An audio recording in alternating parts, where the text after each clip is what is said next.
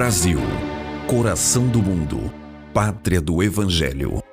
O Brasil é a mais rica sementeira cordial do futuro, o celeiro fraterno de avançados instrutores e tarefeiros espiritualista, criaturas sábias e conscientes de suas obrigações incomuns. Em consequência, já existem os elementos fundamentais da equação algébrica espiritual e seletiva para que o Brasil corresponda realmente ao conceito de o coração do mundo e a pátria do Evangelho. Trecho tirado da obra A Vida Humana e o Espírito Imortal, Ramatiz.